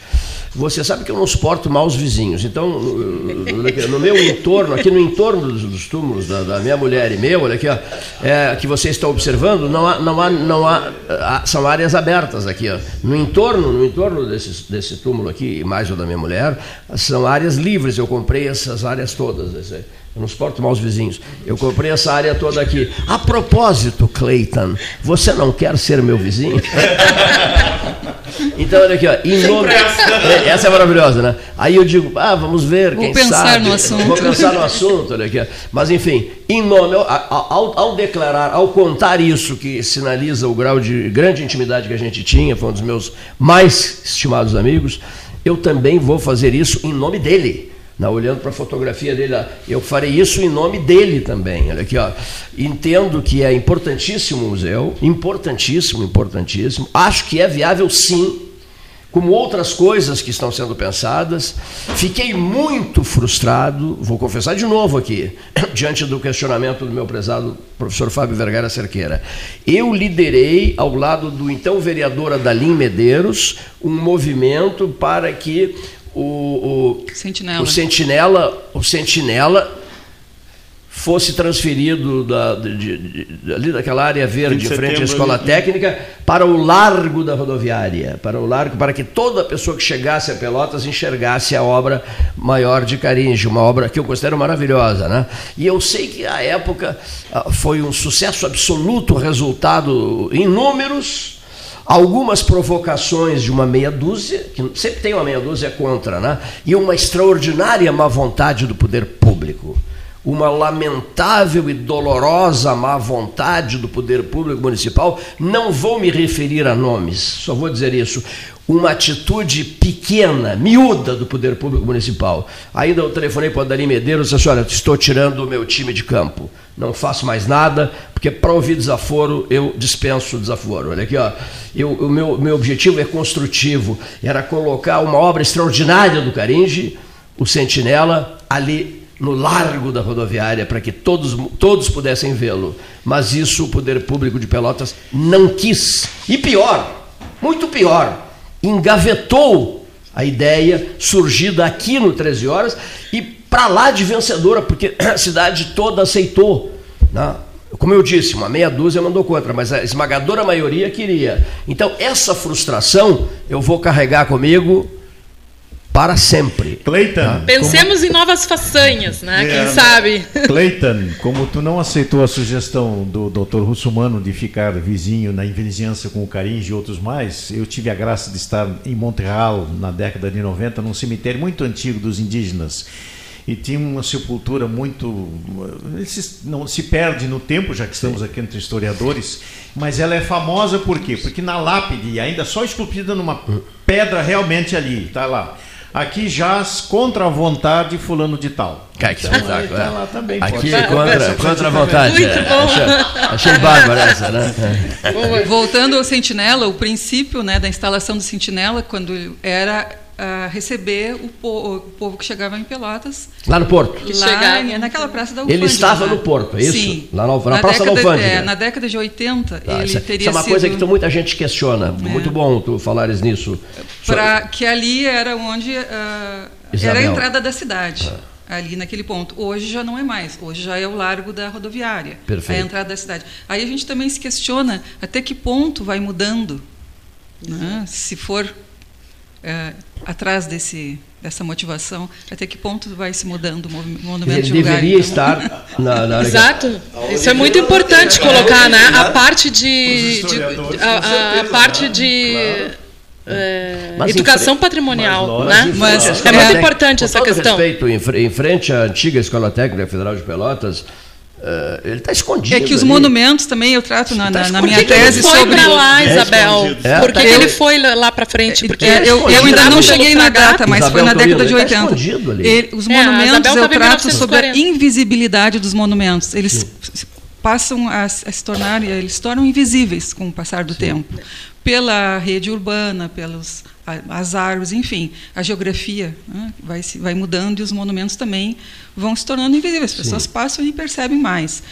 E já que vocês falaram no, no, túmulo, também eu queria destacar que esse onde o Caringe está sepultado com a esposa foi ele construiu, ele confeccionou aquela, aquele monumento para a irmã dele, né? Para a irmã Hilda, que morreu muito jovem, era professora em 42 Uh, pouco tempo depois que ele tinha voltado definitivamente, né? Da Alemanha. 40, é. Ele voltou em 40 e eu estava começando a dizer aquela hora, não sei se dá tempo ainda de falar um pouquinho. Sim, né? sim, por favor. E ele já voltou. Uh, eu ainda tenho dúvida se ele teria voltado definitivamente. Eu não cheguei ainda a essa conclusão, porque eu acho que ele, eu defendo a tese também que ele queria voltar, mas como a guerra foi se estendendo tanto, e aí ele conheceu a, a esposa, casou e começou a receber muitas encomendas. Ele chegou já assim com o pé direito, sabe? Já chegou com uma encomenda no primeiro ano de dois monumentos funerários importantíssimos em Porto Alegre. E ele foi para São Casa, Paulo, é. Não, não, não, não, Santa no cemitério da Santa Casa, Sim, o general é... Daltro Filho e o Dr. Maurício Cardoso. Os dois ele modelou em São Paulo, no ateliê dele, e fundiu também em São Paulo. Depois eu para cá.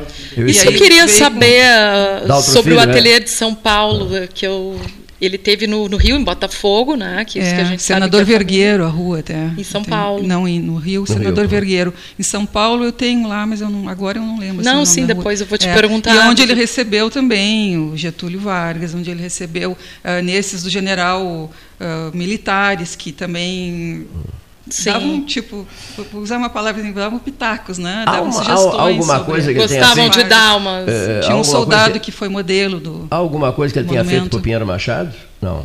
Não sabe? Pinheiro Machado ainda não, não não cheguei Pinheiro lá, Machado é Pinto do Couto, né? Que é um dos maiores é, não, escultores. Carinho, acho que não. não. Tem um busto lá. José Gomes, Pinheiro Machado. Mas eu escrevi esses... sobre o Pinheiro Machado ontem à noite, mas olha aqui, o Pinheiro Machado está sepultado no cemitério, no cemitério da, Santa da Santa, Casa, Casa. para mim é uma das obras mais belíssimas, sim, sim, mais monumentais. Uma eu tive... é, maravilhosa. É Pinto do Couto. É, é. Maravilhoso. Ah, sim, sim. Eu, eu achei que estava te referindo à cidade de Pinheiro Machado de Sicarim. Não, não, não. Ah, Santa Casa de Porto Alegre, sim, no cemitério da Santa É, essa obra é tanto essa quanto a do. A esses, mesma que tem é, na, na Esses dois monumentos é. que eu me referi estão na Santa Casa, além do Sarmento Leite, a Erma e o Brochado da Rocha, os túmulos. Ele disse para um jornalista. As obras do, do Caringe em Porto Alegre. Ele disse para o Piano Machado: disse, matam-me e pelas costas. E um mês depois o Manso Paiva o matou pelas costas é. no hotel dos estrangeiros, no hall do hotel dos e estrangeiros. E a coisa mais irônica que eu conheço Apunhalado é, pelas costas. É a, a, a, cidade do assassino homenageia mudando de nome, né? Pois é. Eu, eu sempre o, acho muito sinistro. O, Luiz, sinistro. o Luiz Carlos Vaz... Cacimbinhas, né? Como é, chama. O Luiz Carlos Vaz explica brilhantemente essa questão. O jornalista Luiz Carlos Vaz, né? Grande a Cacimbinhas Vaz. transformada em Piano Machado, né? E o Manso Vaz, uh, uh, o Manso, Manso Paiva, perdão, o Manso Paiva uh, apunhala o Pinheiro Machado pelas costas no Rio de Janeiro. E eu achei interessante a frase dele, um mês antes, para o jornalista João do Rio: matam-me e pelas costas. Vou aproveitar essa deixa para falar um pouquinho também do monumento funerário esplêndido que o Caringe produziu na Alemanha para Porto Alegre no São Miguel e Almas, que é do Dr. Aparício Cora de Almeida, que era um líder estudantil muito importante, torcedor do Inter, uhum. já era conselheiro do Inter, Fábio, naquela época. Está logo na entrada. Ele é, e ele tá foi e a morte dele foi um, circunstâncias duvidosas. Oficialmente o inquérito apurou como suicídio, que ele estava brincando Sim. com um revólver, só que não, que ele há testemunhas que ele foi, né, que ele teria sido, sido morto. Então foi traição. E a, a obra que o, os, os, baixos relevos que o Caringe uh, compôs para esse túmulo dele são esplêndidos, porque é, é, uma, é um guerreiro com cheio de serpentes, com nove serpentes ah, lutando, com, é, ele somente com o escudo e as nove serpentes. Uh, Hércules, né? o Essa... mito de Hidra, né? É, tem, tem uma coisa ainda não muito bem estudada, nova do Caringe, que são as obras dele que têm referência com a antiguidade. Né? e nós acabamos, um... a Isabel acabou descobrindo, né, lá uh, onde ficava o, onde tem na verdade aquele teatro grego na Vila Assunção em Porto Isso. Alegre do Paulo Couto Silva, né? E através aí eu coloquei Isabel em contato com o Marcelo, que é filho do Paulo Couto Silva. O Paulo Couto Silva faleceu tem alguns anos, né? E uma das obras eles ainda têm, né? Sim, a outra as outras foram A roubadas. cabeça de Dionísio era de é. lá. É. Tem um Orfeu, Orfeu, e um Dionísio. E eu acho que tem uma foto dele produzindo a cabeça de Dionísio tem. num ateliê ali da, da, da, da Deodoro, né? No ateliê dele da Deodoro. Tem, é, é de da Garibaldi. Casa, aqui em Pelotas. Olha só, que, então, que maravilha. Né? Esse, maravilha. esse túmulo é magnífico. Ele conseguiu. Eu tenho uma coisa para perguntar para vocês uh, na hum. fala do túmulo, porque vocês estão falando dos elementos né, que constituem. Uh, uh, eu notei que, que, ele fazia cactos. Cactos? Muitos cactos ah, na, nessas obras lá do, do cemitério. É, é, numa tese de uma colega, a, a, Lucia, a Luísa, que tu tivesse Luísa na banca. Luísa Carvalho, é, tive Luiza na banca dela. Ela disse que o, o nome, uh, também uh, de origem portuguesa, teria alguma coisa a ver com cactos também. Ou ela explica oh, ali na tese eu dela. Que eu tive é, uma boa percepção, duas, então. Duas motivações. É, uma delas seria essa, e a outra seria um símbolo de resistência. Ah. Que ele era um, de tenacidade, resistência, que ele foi um guerreiro. Ótimo. E ele foi retratado como um guerreiro. Sobre grandes, grandes, hoje não vai se esgotar o assunto, nós já temos que encerrar, mas grandes vultos pelotenses da história política de Pelotas e tal, há marcas do Caringe, né? Eh, registros do Caringe, né? Figuras. Bom, nesse acervo de fotografias, porque, hum. claro, tem vários que a gente não consegue identificar porque sim. não estão assinadas por ele atrás, mas só há vultos, né? Eu não sei se são daqui sim, sim. muitos exemplo, bustos Carlos Barbosa assim. Gonçalves, o, o, governador pelotense, que depois foi criado Jaguarão. Em, em Jaguarão, né? mas ele nasceu aqui. Tem alguma coisa do Carlos Barbosa Gonçalves? que eu tenha encontrado Não, ainda não. ainda não. Ainda A gente não. pode se reunir para É. ver essas fotografias. 1908, 1913. Eu ainda conto com a colaboração da família, que eu não pude visitar devido à pandemia, estava esperando justamente. Mas então, farás isso, né? quando a gente vai, ac- acontece que nem agora, Sim. já está recrudescendo. Então, vai e volta, vai e volta, e a gente vai se atrasando em certas coisas. Mas falando também de- sobre os museus, uma deixa é que o o MAUG, o Museu de Arte Leopoldo Gotuso, da UFEPEL, ele tem um acervo bem expressivo já do Caringe. Uhum. É bacana. E, e ele né? me disponibilizou, né, via Drive. E, e eu tenho que digitalizar algumas coisas que as não estão, as fotografias não estão em boa qualidade, algumas, então tem um acervo riquíssimo já. E obras e estudos, né? Sim, Inclusive sim. um tapapó E mais com a dele. colaboração da Bacana. família que eu conto, que eu sei que eu vou encontrar preciosidades, né? E em respeito às pessoas que estão ouvindo o programa e que já que eu disse que os monumentos são invisíveis e muitas delas assim, ah, Caringe, quem é, quem foi, ah, que monumentos ele tem aqui, ah, o Pedro Osório é dele. Então assim, ó, nessa praça Coronel Pedro Osório, começando por ali, em frente à prefeitura tem aquele monumento que tem um friso, um relevo, né? Um relevo belíssimo, curvo que ali já é uma segunda obra, um segundo monumento que eu considero. E na traseira dele, a parte posterior, tem outro monumento, né? Que Um seria 13 em um. é um 13 em 13 um, em que eu digo, né? Belíssimo, que está todo pichado, né? Cultura em pedra que veio do Capão do Leão. Pedra, É. o Monumento às Mães. tá É, o monumento às mães, lá pelo lado, já O- perto da Félix, Ah. que em 59, o outro, o, o, o Pedro Osório foi em 54. Interessante que para construir o Pedro Osório foi destruído um monumento também né, ali, que existia, que foi feito em 1935, que era um mapa da cidade de Pelotas de Louça. Então ele foi, era uma atração também, e ele foi Eu destruído. não sabia disso. Eu E já tinha ouvido falar alguma com tanto coisa. lugar na praça. Né? Pois é, não havia necessidade. Pois de E quem é determinava, quem Sim, determinava sim, o sim. local assim dos, dos um- um monumentos? É assim aqui, né? ele Aqui é assim. era uma atração. Quem dizia o monumento vai ser colocado aqui Ah. ou ali? Quem determinava? Ah, pois é, eu sei que o discurso foi do russomano, do Mozart. O doutor Mozart foi orador É, oficial. Foi, né? foi orador do E outros monumentos? Tá, É, outros monumentos ah, ali na, Colono. em frente ao Cacheral, que a gente estava falando, sim. né? Doutor José Brusque. José Brusque. Já falamos E aquele lá do. Bem pertinho do João Simões Lopes Neto, está aqui, é o Amarante, né? Doutor Amarante. É, Doutor é um Amarante. busto, né? 950 já. De óculos. É. Depois ali seriam Não esses. nada ela tá. Pereira Lima, aqui na Praça da Santa Casa, né, na Piratina de Almeida, tem uma er... Ah, tem uma erma, desculpa, falando longe do Não microfone. falar no microfone, Ah, ninguém ouve. O é. bispo, o bispo Dom Joaquim, lá no entroncamento Joaquim do Ferreira Dom de Joaquim, que foi mudado também, ele era É. originalmente ali onde era o altar da pátria, por ali, na pra- ali perto, né, no entorno. Foi pra frente. Não.